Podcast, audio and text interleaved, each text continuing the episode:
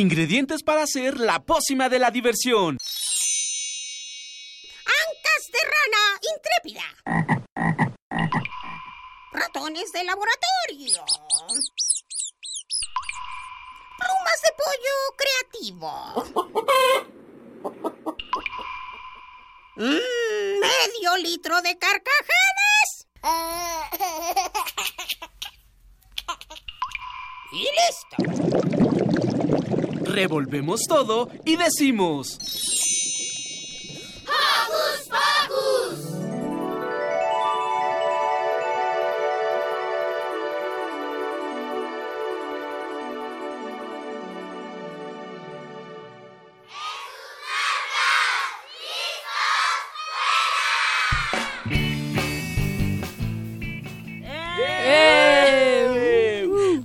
buenos días a todos. Yo soy Silvia, los saludo con un sonoro beso y estoy contentísima de estar con todos ustedes. Hola, yo soy Paula y los saludo esta fría mañana. Hey, yo soy Santiago y qué bueno que nos estén acompañando en una nueva emisión. Eso es todo, yo soy Eduardo Cadena y les envío un apapacho abrazo sonoro. Muy bien, ¿y qué les parece si pasamos rápidamente a los saludos? Y por supuesto, yo quiero saludar a Mini Santi y a sus abuelitas que nos están escuchando. Besos para todos. Pues yo quiero saludar a toda mi familia y sobre todo también a mi mamá y a mi papá y a mis abuelos. Yo quiero saludar a toda mi familia, a mis, a mis abuelos, a mis padres, a mis abuelos de mis padres. Los bisabuelos. Sí, también ellos. A mi perro. Muy bien. Y, y a mi familia de Guadalajara. Ah, Eh, yo quiero saludar a todos los que nos siguen a través de las redes sociales de Facebook y de Twitter. Nos encanta estar con ustedes y por eso tenemos prepara- preparado un programa padrísimo para todos. Agradecemos en los controles técnicos a nuestro ingeniero José de Jesús Silva y por supuesto en la producción a Itzel Naranjo, Ivonne Gallardo, Armando Velasco, todos a cargo de Francisco Ángeles. Muchas gracias Saludos, a toda chicos. producción. Y hoy en Hocus Pocus Hablaremos con la bióloga Paulina Heredia, Heredia y el profesor José Ángel Jiménez, colaboradores del Laboratorio de Cultivo de Ve- Tejidos Vegetales del Jardín Botánico de la UNAM, para hablarnos de especies vegetales en México y todo su cuidado. también nos acompaña el doctor Víctor Chávez. Eh, también escucharemos una divertida cápsula que Emma preparó sobre el Salón Hot Wheels, una gran exposición de autos de juguete coleccionables, así que no se la pierdan. Será un alegre y musical programa porque nos acompañará Madame Gorgona, una gran artista que nos habla de su proyecto Muchiquillos. Mi y Roberto visitaron el Museo Templo Mayor y prepararon una gran investigación. Así es que... ¡Comenzamos!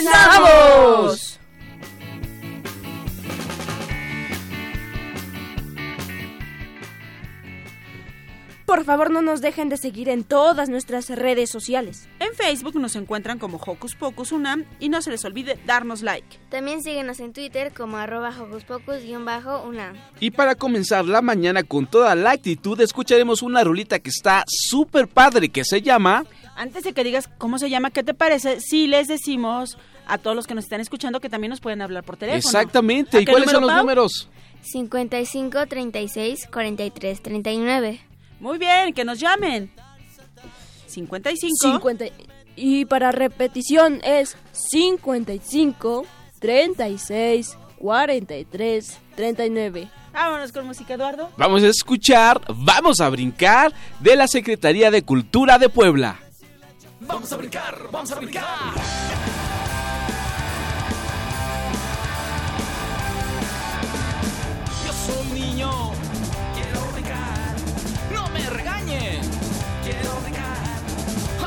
Quiero brincar. Todos los niños, vamos a brincar, vamos a brincar.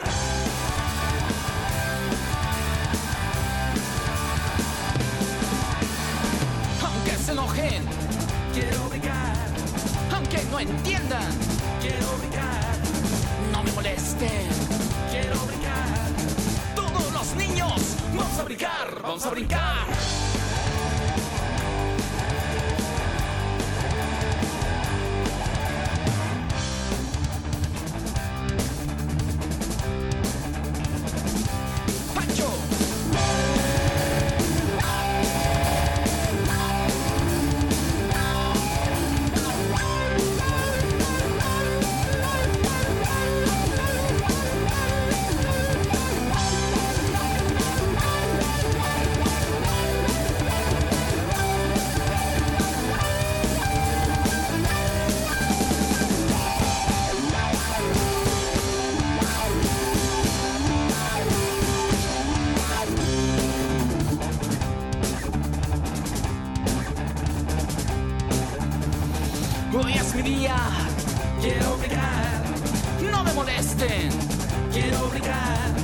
En el concierto.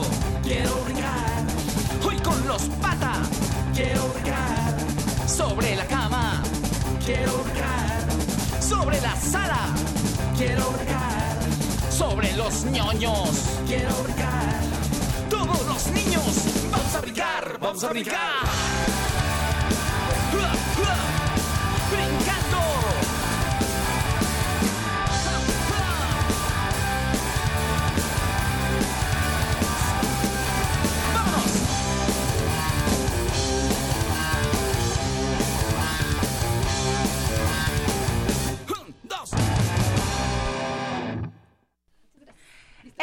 Escuchamos fue Vamos a brincar con los super patita, Patita de, de perro, perro, vamos a brincar. Que ciertamente viven Vamos a en Puebla brincar. y tienen el apoyo de la Secretaría de Cultura de Puebla, pero la Secretaría no canta. Fueron los patita de perro y aprovecho rápidamente para mandarle un saludo y un abrazo muy fuerte a Amelia y Anita que también nos están escuchando. Muchos besos para ellos.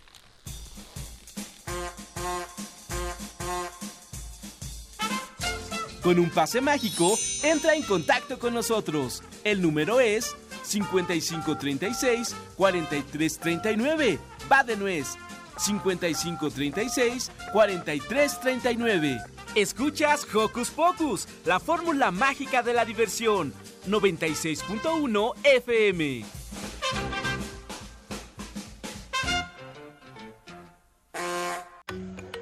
Hocus Pocus te invita a descubrir las actividades lúdicas, académicas, culturales y científicas que la UNAM tiene para ti.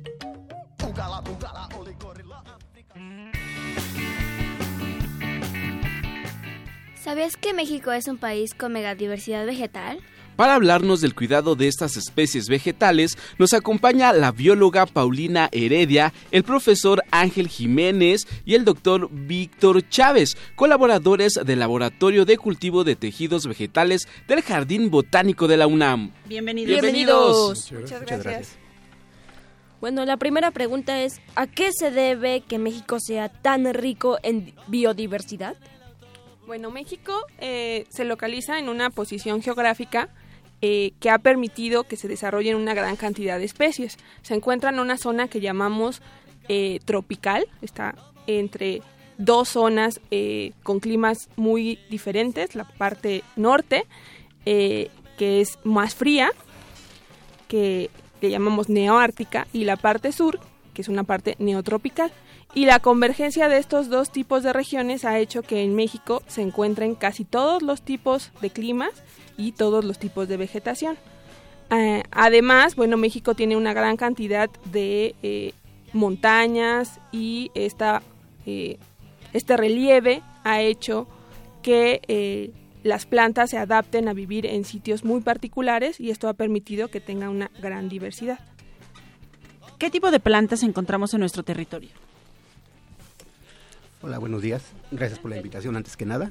Este, como bien decía Paulina, eh, los diferentes hábitats y microhábitats, ambientes, ecosistemas que se forman por la diversidad geológica en, en México nos permite albergar prácticamente y representar a todos los tipos de vegetación. Tenemos alrededor de 220 familias en México. Dentro de ellas podemos hablar de los agaves, las orquídeas, cactáceas, este, compuestas. Y esto que ha generado la gran diversidad, eh, le repito, eh, nos ha generado que en México tengamos aproximadamente de 20 a 30 mil especies, ¿sí?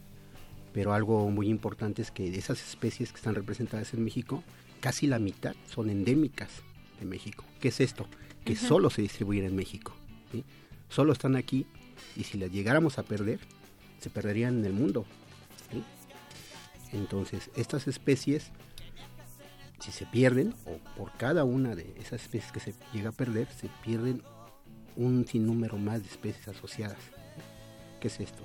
Podemos perder, por ejemplo, una cactácea que alberga a insectos, eh, pequeños mamíferos, ¿sí? le da de comer a murciélagos.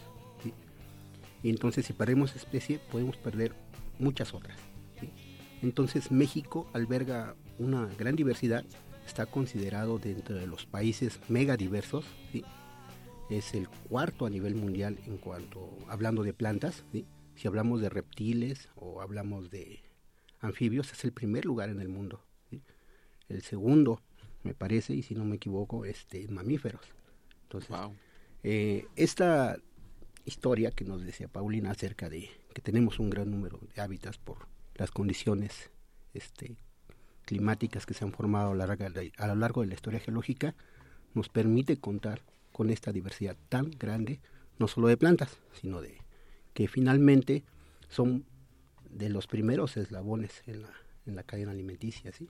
Si perdemos plantas, perdemos mamíferos, pequeños mamíferos, y aunque no lo querramos aceptar, el hombre también. Ah, sí. ¿Por qué son importantes las cactáceas? Bueno, las cactáceas son una familia eh, vegetal muy representativa de nuestro país.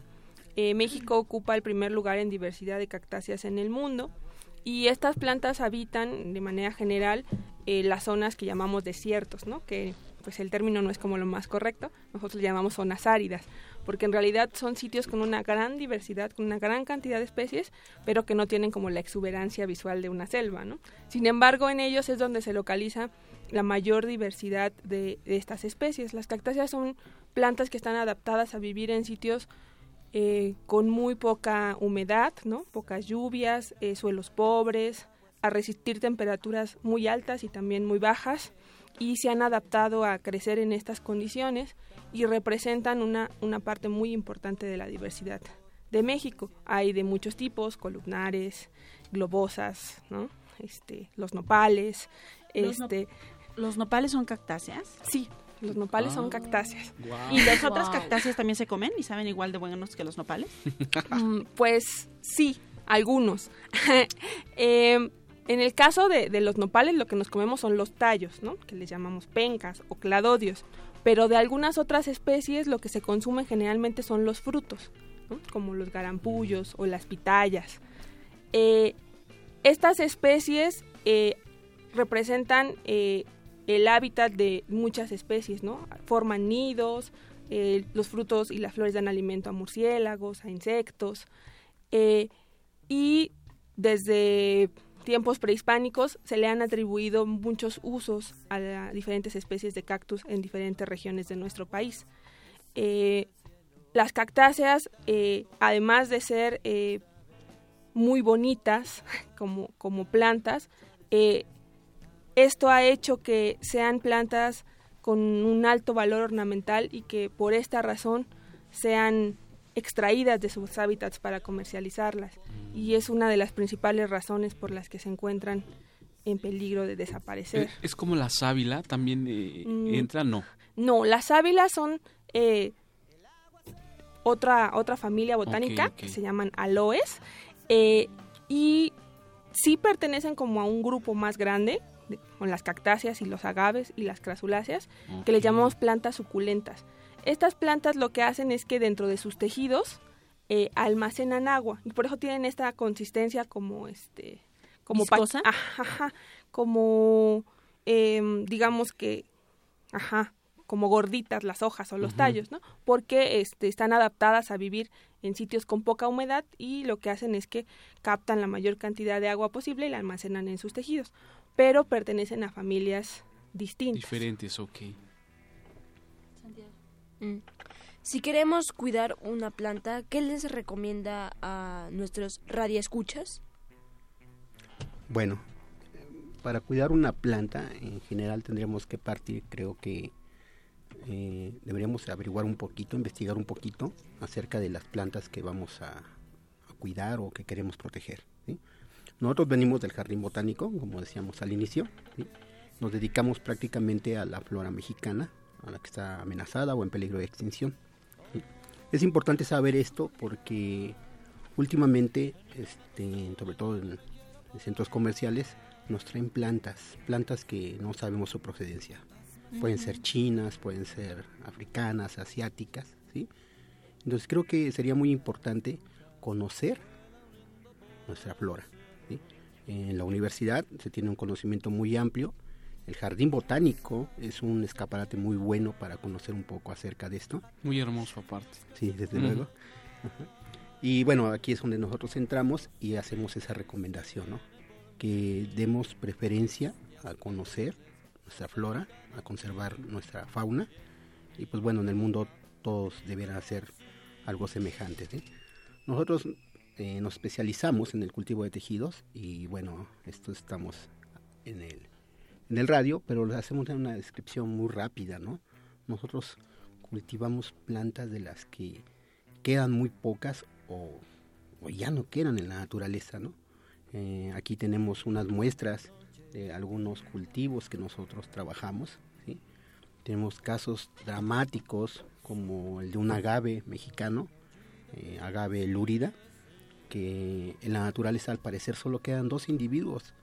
Y aquí en esos frascos, en uno solo de los frascos podemos tener decenas o cientos de estos individuos. Queremos decirles que Pau, Ángel y el doctor trajeron justamente estas especies en los frascos a las que ya Ivonne les está tomando fotos, las va a subir a las redes sociales y es sobre lo que nos está platicando Ángel y que tiene que ver justo con la pregunta que tenías, ¿no, Eduardo? Sí, ¿cuáles son las especies ahorita en peligro de extinción? Bueno, en general se reconoce que hay eh, familias eh, que están en peligro eh, severo, digamos. Ok. Eh, el CITES reconoce que todas las cactáceas, todas las cícadas, todas las orquídeas y todas las palmas se encuentran en alguna categoría de riesgo. En la norma mexicana, que de la Semarnat, eh, existen más o menos 950 especies eh, vegetales catalogadas en alguna categoría de riesgo. Ok. Eh, sin embargo, se reconoce eh, pues que la cifra es mucho mayor de, de lo que se pone en esta norma Ajá. y que más o menos el 45% de la flora de México se encuentra en alguna categoría de riesgo. ¿Hay, ¿Hay ahorita alguna que ya no exista que hayamos perdido? Pues existe, por ejemplo, una especie de cícada que se llama Ceratosamia eurifilidia, Ajá. que habita o habitaba en el estado de Veracruz. Eh, las cícadas son plantas con apariencia como de palmas o de lechos, pero eh, son parientes de los pinos, son gimnospermas. Y son plantas que habitaron con los dinosaurios. Son plantas muy antiguas y de muy lento crecimiento. Eh, esta especie en particular, en la década de los noventas, se consideró extinta en la naturaleza. Solo se contaba con ocho individuos eh, todos ellos masculinos. Estas plantas además tienen esta eh, peculiaridad de ser dioicas, decimos nosotros. Eso quiere decir que hay organismos femeninos y masculinos aparte. Y solo se contaba con ocho ejemplares resguardados en jardines botánicos, todos ellos masculinos, lo cual pues anula la posibilidad de formar semillas y tener nuevos individuos. Después se redescubrió una pequeña población de unos 20 plántulas cuya ubicación no se quiso revelar para Mm, evitar claro, que esta sí. planta fuera saqueada. ¿no? Eh, actualmente no se conoce información acerca de si realmente sigue existiendo en su hábitat o solo tenemos los ejemplares de los jardines botánicos. ¿no? Doctor Víctor, este esfuerzo que está haciendo el Jardín Botánico para conservar estas especies, ¿cómo es el proyecto? Eh, ¿Quiere platicarnos sobre este gran proyecto de la UNAM? Muchas gracias. Eh, mire, pues eh, agradecemos esta oportunidad de Hocus Pocus y los felicitamos por la información que se puede verter aquí. Es importante saber que todas las plantas tienen dentro de sus células la información suficiente como para que cada célula pueda regenerar a un nuevo individuo. De ahí que los países más desarrollados tienen este programa desde 1960. El cultivo de tejidos vegetales llegó a México en los 70s y nos permite a partir de cualquier fragmento vegetal regenerar dentro de frascos una gran cantidad de individuos. Así como decían los profesores, de un milímetro, de una fracción de un milímetro de una orquídea podemos regenerar un millón de plantas al cabo de un año. Si comparamos esto con lo que ocurre con un rosal, por ejemplo, de una yema en un año podemos pro- producir 50 plantas, pero por cultivo de tejidos podemos producir más de 200 mil una vez superada la fase experimental. Esta ciencia de cultivo de tejidos vegetales eh, pues nos permite estudiar a las células, a las plantas y llegar a controlar el desarrollo de las células hasta regenerar nuevos individuos. Esta capacidad que se eh, puede manifestar dentro de los frascos, pues nosotros tenemos la posibilidad de controlarlo, eso es real. Y se está usando a nivel mundial para incrementar las producciones eh, agrícolas, hortícolas, producción de árboles, con fines de reforestación o ornamentales. Esto también se está tratando de implementar en México, pero vamos un poco lentos. Así que nuestra mejor herramienta para poder hacer que el cultivo de tejidos prospere, no solamente en laboratorios de investigación, sino a nivel comercial, es la niñez, lo que ustedes, lo que Hocus Pocus está realmente promoviendo y me da mucho gusto ver aquí a Santiago, a Paulina, sí, los felicito por este interés.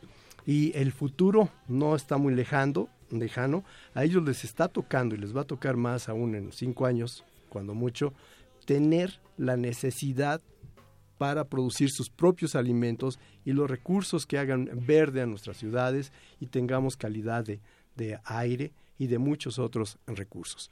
Este proyecto que tiene el Jardín Botánico y en la UNAM, en varios laboratorios, es fundamental. Fue marcada como prioridad número uno por la ONU y con así desde los años 80.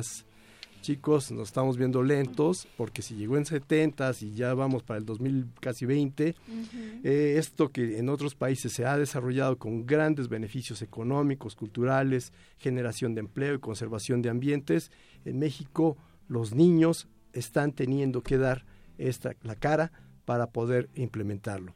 Eh, con mucho orgullo les podemos decir que en el laboratorio, en el Jardín Botánico, recibimos a jóvenes como ustedes y hasta de menor edad y menor estatura, ustedes están muy largos, eh, para trabajar en el laboratorio. Si gustan, podemos platicar después y hacerlos miembros honorarios y activos, ¿sí? De, en actividades en pro de la conservación y del impulso de la, de la ciencia, la tecnología, que pueden darnos eh, suministros de todo tipo para nuestro país y aprovechar la gran biodiversidad, como dijeron los profesores. Ay, eso está genial. Bueno, nosotros, por supuesto que queremos ir al Jardín Botánico, pero también a todos los niños que nos están escuchando, nos pueden decir dónde está la ubicación del Jardín Botánico, cuáles son los horarios para que nos visiten y, si, por supuesto, también si en estas próximas vacaciones van a estar abiertos o cerrados, para que sepamos. Bueno, el Jardín Botánico de la UNAM se localiza en, el circuito exterior de Ciudad Universitaria junto al Instituto de Biología de la UNAM y al Instituto de Ecología. Eh, nos localizamos sobre insurgentes del mismo lado que se encuentra el Estadio Olímpico. Eh, el horario del jardín abre de las 9 de la mañana a las 4 y media de la tarde, de lunes a domingo. En las vacaciones sí estará cerrado, como por ahí del 16 de diciembre, este, porque son las vacaciones administrativas de, la UNAM, pero eh, reabren en enero, ¿no? Wow, genial. Así que ya tienen esta opción para que en un futuro vayan con toda la familia y disfruten de todas las maravillas que nos ofrece el Jardín Botánico. Bueno, bióloga Paulina Heredia, profesor Ángel Jiménez y doctor Víctor Chávez, muchísimas gracias por estar con nosotros.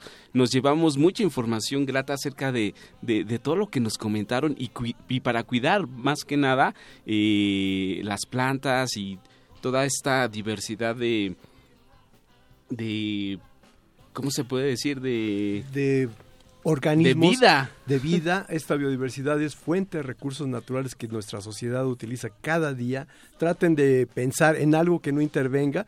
Los reto, es realmente fabuloso y una verdadera mm, lástima lo que estamos haciendo agrediendo al medio ambiente y a estos organismos. Vamos a cuidarlos a ellos y nos vamos a cuidar nosotros. Y más adelante les vamos a subir una imagen de las muestras que nos compartieron aquí para que vean qué bonitos, qué bonito es. Bueno, chicos. Vamos a escuchar Besos de Sapo, Valentina Barrios.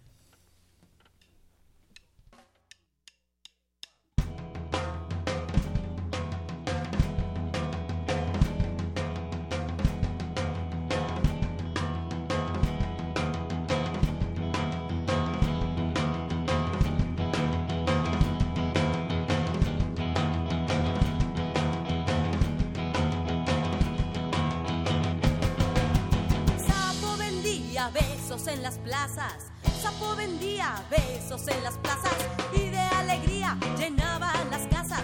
Y de alegría llenaba las casas.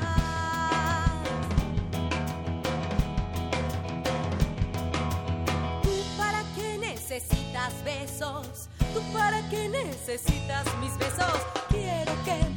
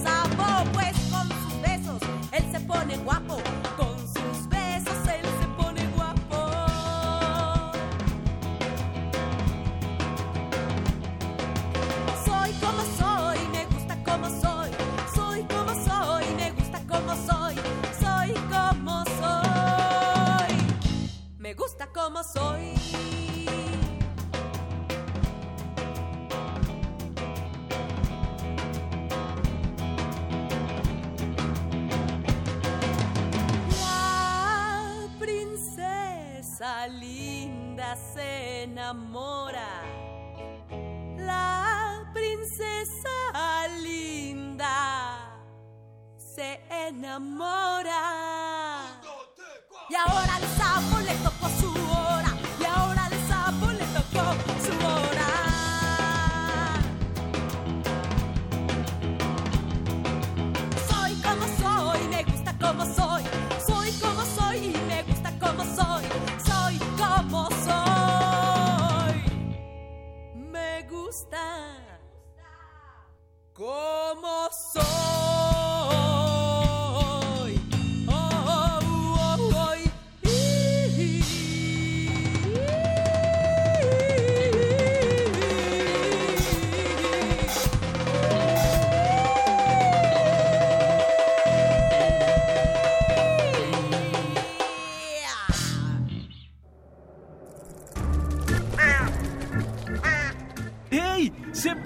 Hocus Pocus y busca nuestras redes sociales. En Twitter somos Hocus Pocus-UNAM y en Facebook Hocus Pocus UNAM.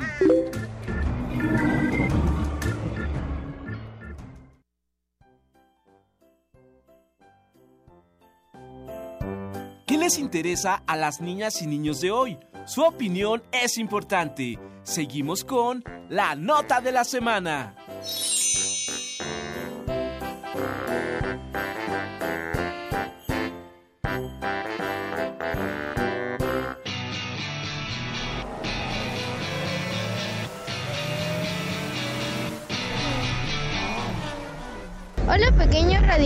Radioescuchas.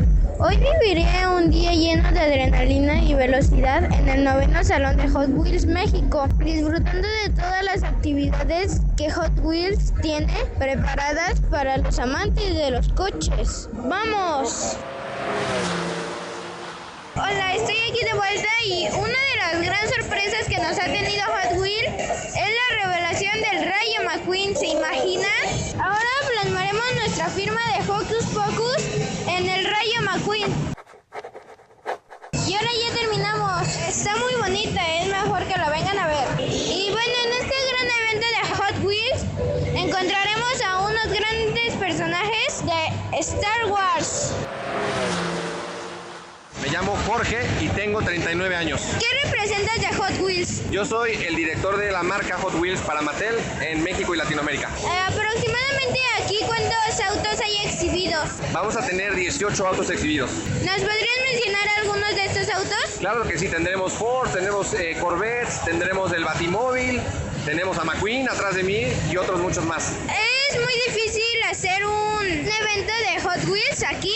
Tenemos que dedicarle mucho tiempo para que salga muy bien, que la gente venga y se encuentre un lugar que, donde se entretengan, se diviertan, puedan jugar con la marca, que estén seguros, que puedan pasar un buen fin de semana y lo que es un trabajo en equipo muy grande en donde todos en el equipo de Hot Wheels trabajamos durante muchos meses para asegurar que tengamos el mejor lugar, los mejores invitados y para que todos los amantes de Hot Wheels puedan divertirse todo el fin de semana. ¿Es gratuito? No, el evento cuesta para adultos el precio del boleto es 170 y para niños de 85 pesos. Por último, aproximadamente cuánto tarda armar el evento. Nos tardamos al menos un año en la planeación. Gracias por venir y ojalá te diviertas mucho con nosotros. Bye. Bueno, y seguimos aquí y vemos el antiguo batimóvil de Batman junto con otros coches. Vemos Camaros. El batimóvil de Batman está muy padre,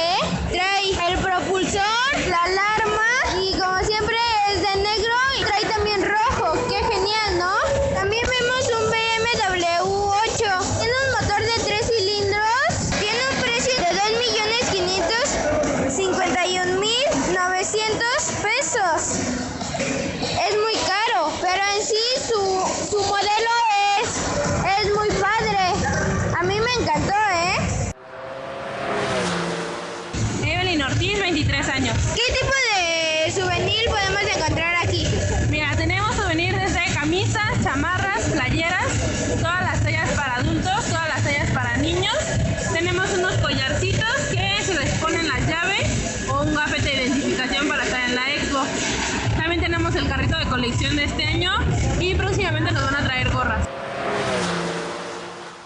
Bueno, y para finalizar este día con velocidad, vamos a ver qué nos dan de regalo al final.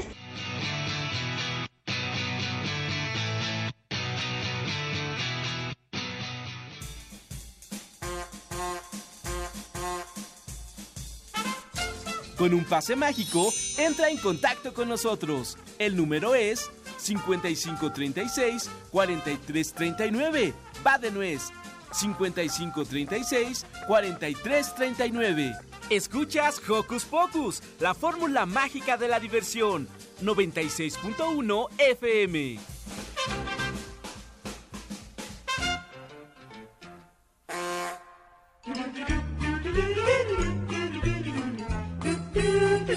¿Listo micrófono? ¿Listo invitado? ¿Listas las preguntas? Tres, dos, al aire. Ahora va la entrevista.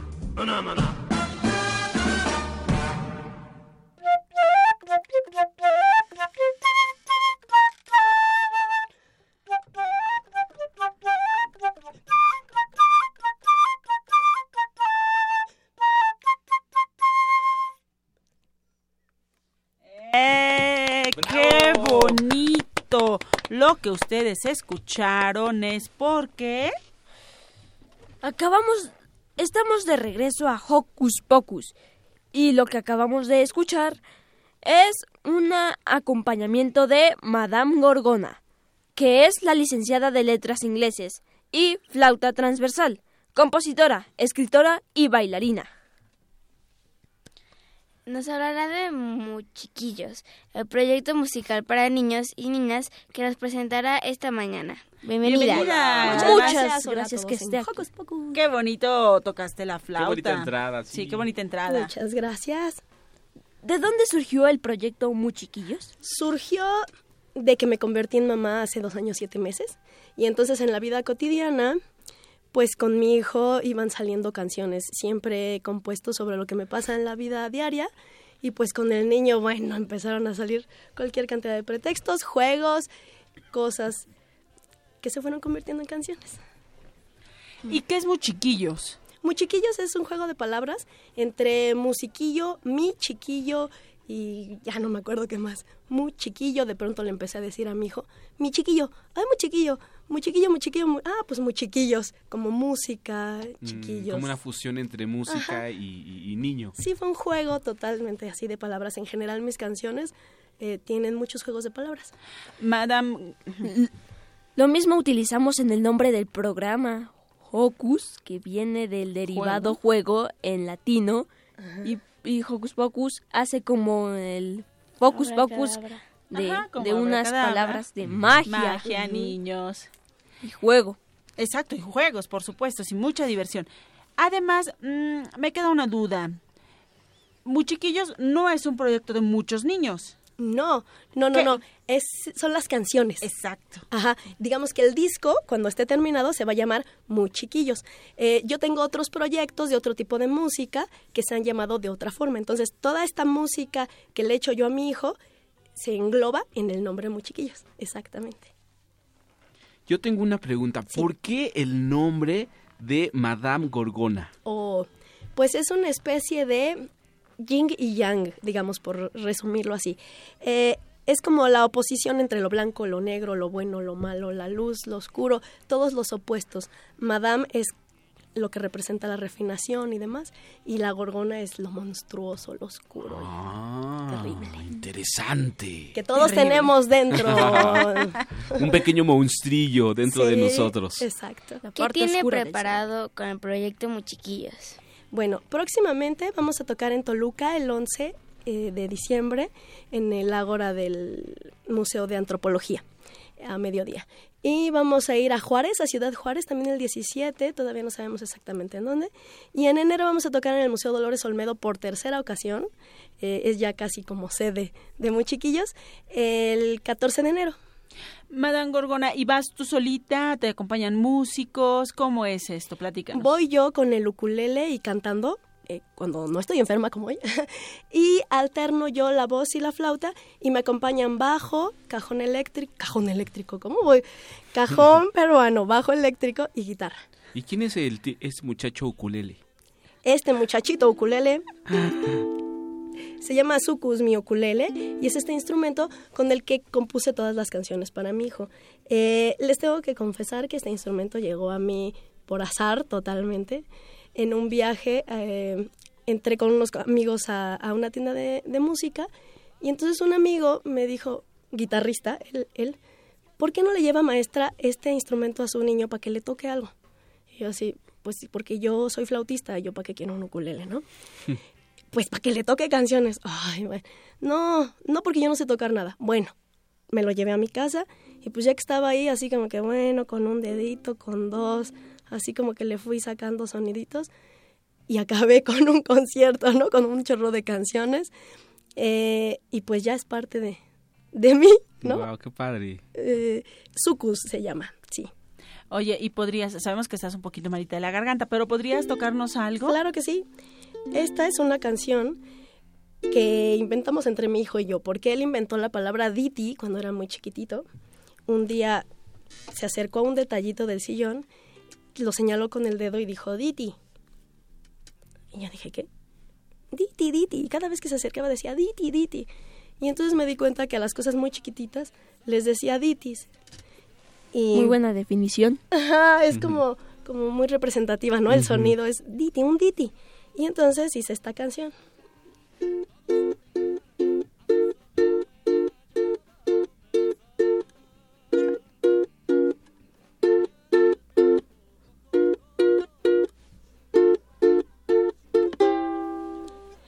Un Diti es una cosita. Un Diti es una mirruñita. Pequeñita, chiquitita,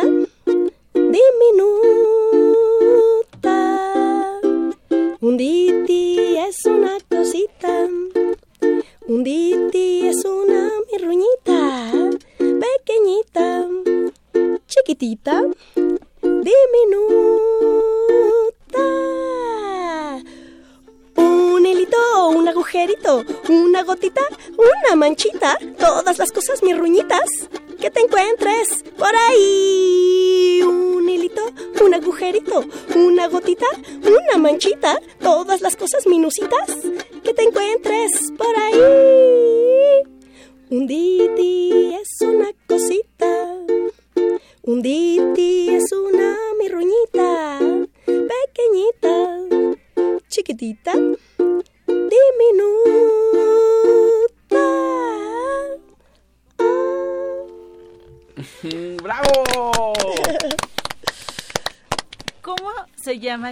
Inspirador de grandes canciones y proyectos como este? Él se autodenomina Tato, así como yo uso seudónimo artístico. Él también. También, él también. Cuando estaba muy pequeñito, pronunciaba mal su nombre y decía que se llamaba Tato, así que ahora yo soy la mamá de Tato y él es Tato. Saludos a Tato. Tato. Nos hablabas acerca de un disco. Cuéntanos cuándo sale este disco, ya lo estás grabando, ya terminaste de grabarlo, en qué proceso está. Estamos en curso de, grabar por lo pronto las bases rítmicas, son muchas canciones y ya no sé ni cuántas de todas esas voy a grabar, ojalá alcance a grabar todas. Eh, estoy en una disyuntiva, la verdad les tengo que contar, porque no estoy segura de sacar el disco como tal. En experiencias anteriores con otros discos me ha costado bastante trabajo mover el material y con este proyecto afortunadamente, aunque no tengo disco todavía, he tenido mucha actividad tocando. Entonces, francamente no sé cómo va a ser el asunto. Quisiera concentrarme más en tocar en vivo y que cuando estén las canciones listas, bueno, pues empezar a compartirlas. No sé si unas poquitas, unas muchitas, como tal, como disco. No sé si lo voy a imprimir, eh, digamos, físicamente, si lo voy a hacer de nuevo físicamente. Eh, eso todavía no, no lo sé. Afortunadamente tenemos mucha actividad de la vida real antes de pensar el futuro de la, de la grabación. Esa es la, la realidad. Pero lo- las rolas las compartes en redes sociales. Ah, sí, todos los videos de los conciertos, sí. ¿No? Digamos que es esto que les digo, la, como el registro de la actividad real que estamos teniendo. Y, y pues yo sí pienso algunas este, canciones muy características del proyecto. Por ejemplo, tengo una canción del afilador, que es un juego de, ni siquiera ya de palabras, de letras, ¿no? Entre afilador y afinador. Ah, ok.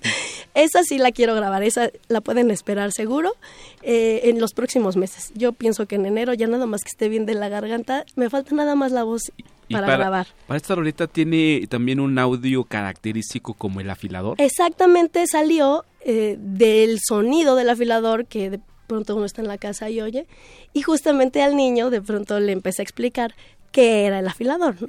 Ah, ¿y y- qué instrumento? No, porque ocupa como un, un instrumento de plástico. Una zampoñita chiquita, ¿no? Eh, Ujú. estas, estos este, como carricitos Ándale, pegados, ¿no? ajá. Tiurú. Que antes lo vendían mucho como juguete en los mercaditos. Ajá. Y lo que yo usé en, en la grabación fue una flauta de pico, pícolo, una flauta chiquitita. Mm, Entonces, bueno, pues no la traje ahora, pero así ya les dejo la curiosidad. Esa canción sí ya está a punto de salir. Probablemente en enero ya la esté compartiendo en mis redes y todo. perfecto. Madame Górgora, nos encanta este proyecto, pero para finalizar el programa no, no queremos irnos sin que nos cantes otro pedacito. Sabemos que estás malita, pero por favor, por favor, por favor. Sí.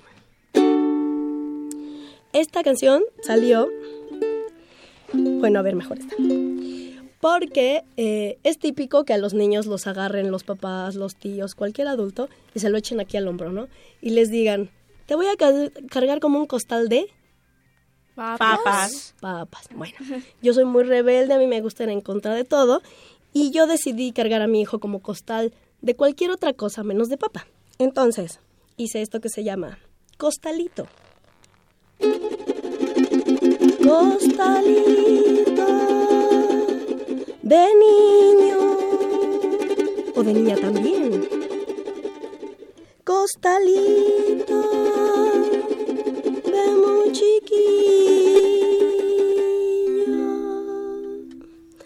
Costalito de cebolla, costalito de zanahoria, costalito de pepino, costalito de rabanito, costalito de cebolla, costalito de zanahoria, costalito de pepino, de rabanito. Vamos a cargar al niño, vamos a cargar al vamos a cargar al niño como un costalito.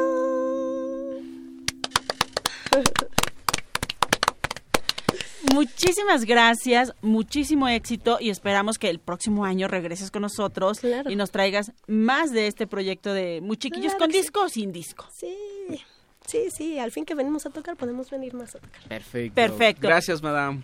Pues- Muchísimas gracias a ustedes.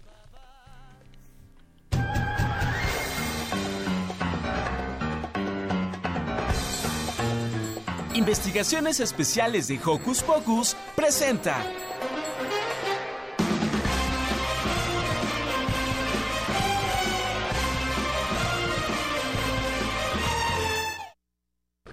Estamos de regreso aquí en Hocus Pocus y queremos saludar a alguien por ahí porque tenemos un enlace especial desde la FILIC. Entonces, La Feria Internacional del Libro Infantil y Juvenil es un espacio que promueve la lectura y distintos eventos culturales.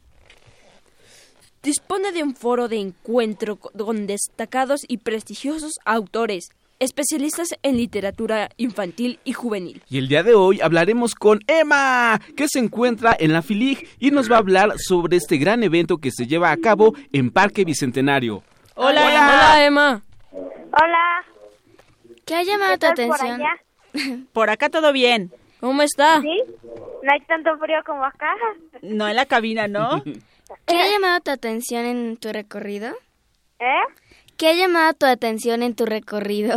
Pues lo- los talleres, ¿Y qué tipo de talleres? eh, pues talleres de huerto y talleres de eh, iniciación a la lengua de señas o los talleres de iniciación al alemán, a la, al braille. Perdón, aquí yo ya entré. ¿Cómo están? Hola. Paola Hola. Morán, eh, la directora, sí, ¿no? Directora de la Feria Internacional del Libro Juvenil y Infantil de la FILIG. Y bueno, vamos a hacerles unas pequeñas preguntitas, ¿va? Va.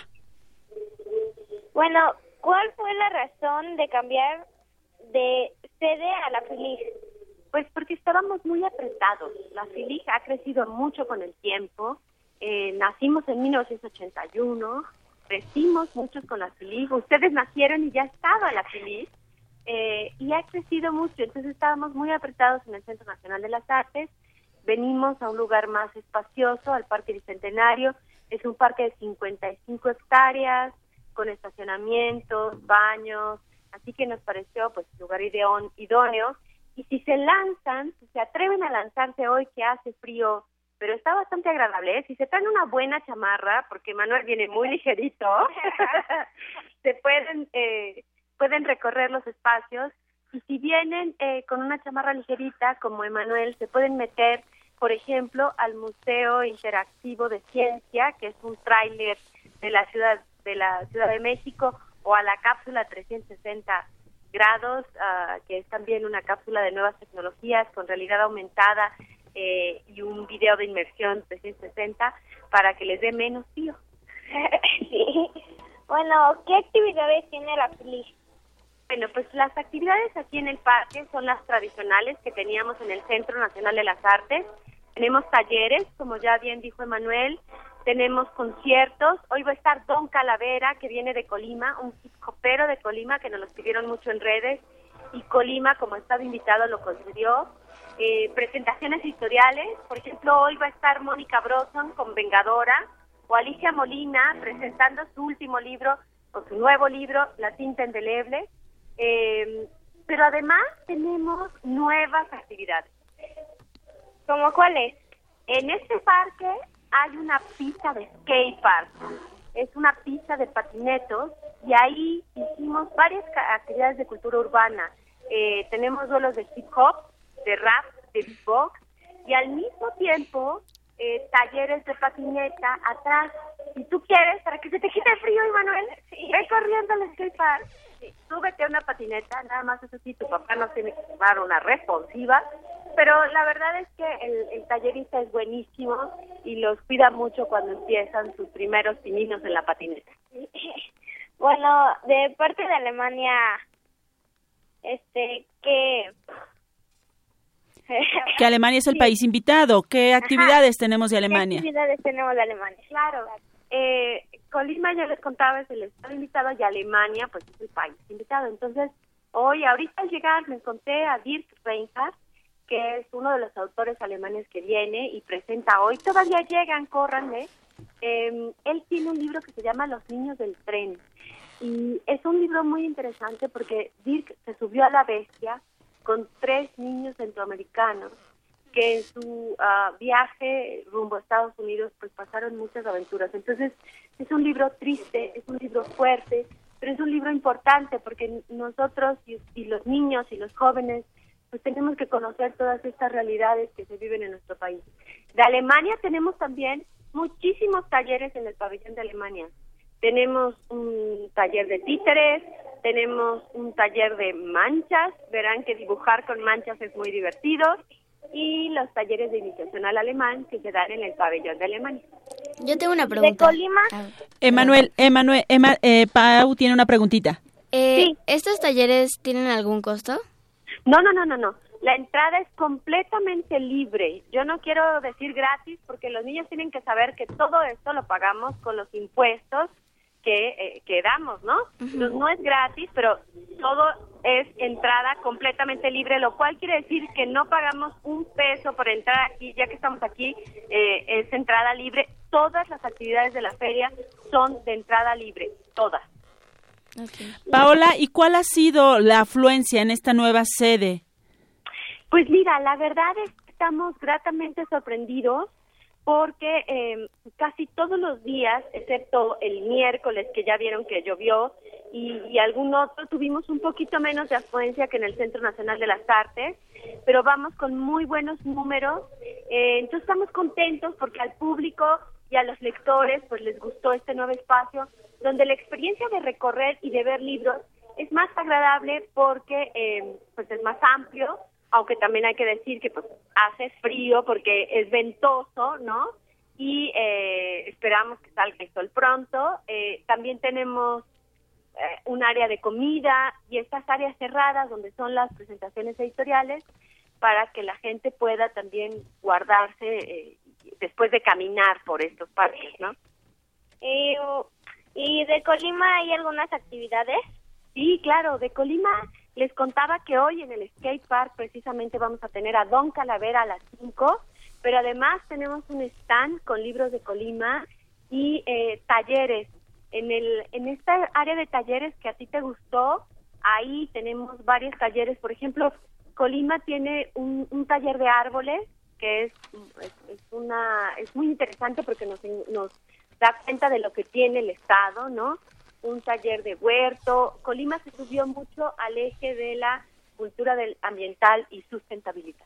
Eh, tengo una pregunta. ¿Cuándo termina la feria? Ujú. Ah, esa es una muy buena pregunta porque vénganse, vamos a estar sábado, domingo y lunes de 10 a 19 horas. Como es el buen fin, acá los esperamos a festejar con nosotros este buen y largo fin.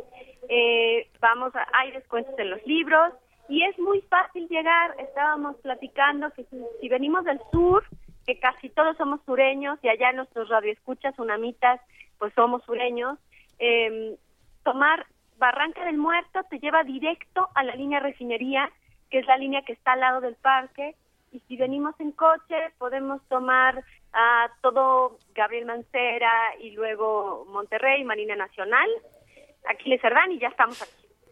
Rapidísimo llegamos. ¿Nos, re- ¿Nos repite la ubicación del lugar, para, pero más breve? Pe- perdón, ¿me repi- ah, ¿repetir la ubicación? Sí, la por favor. es Parque Bicentenario, es Avenida 5 de Mayo, en la delegación Miguel Hidalgo. Era la vieja refinería de Escapotzalco, al lado del metro refinería, línea naranja, llegas por Aquiles Cerdán. Paola, Emanuel, muchísimas gracias por este enlace para Hocus Pocus. Emanuel, te pedimos que recorras toda la feria para que la próxima semana nos cuentes de toda esa experiencia. Y pues muchas felicidades por esta edición de la feria en esta nueva sede con tanta gente, Paola. Muchas gracias y los esperamos acá, vénganse. Claro que sí. Este, ¿dónde podemos seguirlos o encontrar sus redes sociales? Ah, sí, sí, por favor, gracias. Miren, pueden entrar a la página web que es filig, f i l i j punto cultura ah, punto gov punto mx. Ahí además pueden hacer un recorrido de acuerdo al perfil de edad. Y luego en las redes sociales estamos en Twitter, arroba filig, y en, en Facebook, Feria Internacional del Libro Infantil y Juvenil. Acá los esperamos. Muchas gracias, besos Paola, besos Emma. Bye. Bye. Bye. Y Y bueno, antes de despedirnos queremos mandar, bueno, más bien, Regina Moreno Vega le manda saludos a su tata y a toda su familia y a la producción de Hocus Pocus y Regina y su familia, ¿desde dónde creen que nos escucha? Híjole, ¿dónde? Villahermosa, Tabasco. ¡Wow, qué bonito! ¡Abrazos! Y mandamos un saludo. Alexandro Rendón les manda saludos, un fuerte abrazo y saludos a sus abuelos. Filemón Rendón y Cristina Rivera, también a todos sus amigos de Hocus Pocus. Saludos para el profesor José Edgar de la Escuela Javier Mejía y su grupo Tercero A. Y también a todos los conductores del programa. Muy bien, muchísimas gracias. Estamos despidiéndonos ya de esta, de esta emisión. Nos quedaron algunas cositas pendientes que vamos a guardar para la próxima semana que están padrísimas, pero por lo pronto nos despedimos. Eh, yo soy Paula y gracias, muchísimas gracias por escucharnos. Yo soy Santiago y nos vemos el próximo sábado. Yo soy Eduardo Cadena. Saludos a Walter y a Gabo que nos están escuchando. Saludos a todos. Gracias a nuestro ingeniero, nuestra producción. Yo soy Silvia. Me despido con un sonoro beso y nos escuchamos el próximo sábado. ¡Adiós!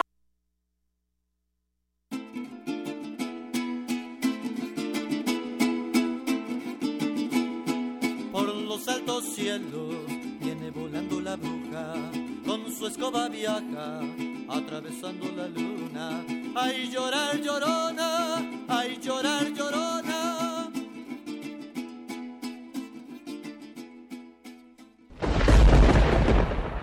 Radio UNAM presentó el espacio donde las niñas y los niños usan la magia de su imaginación.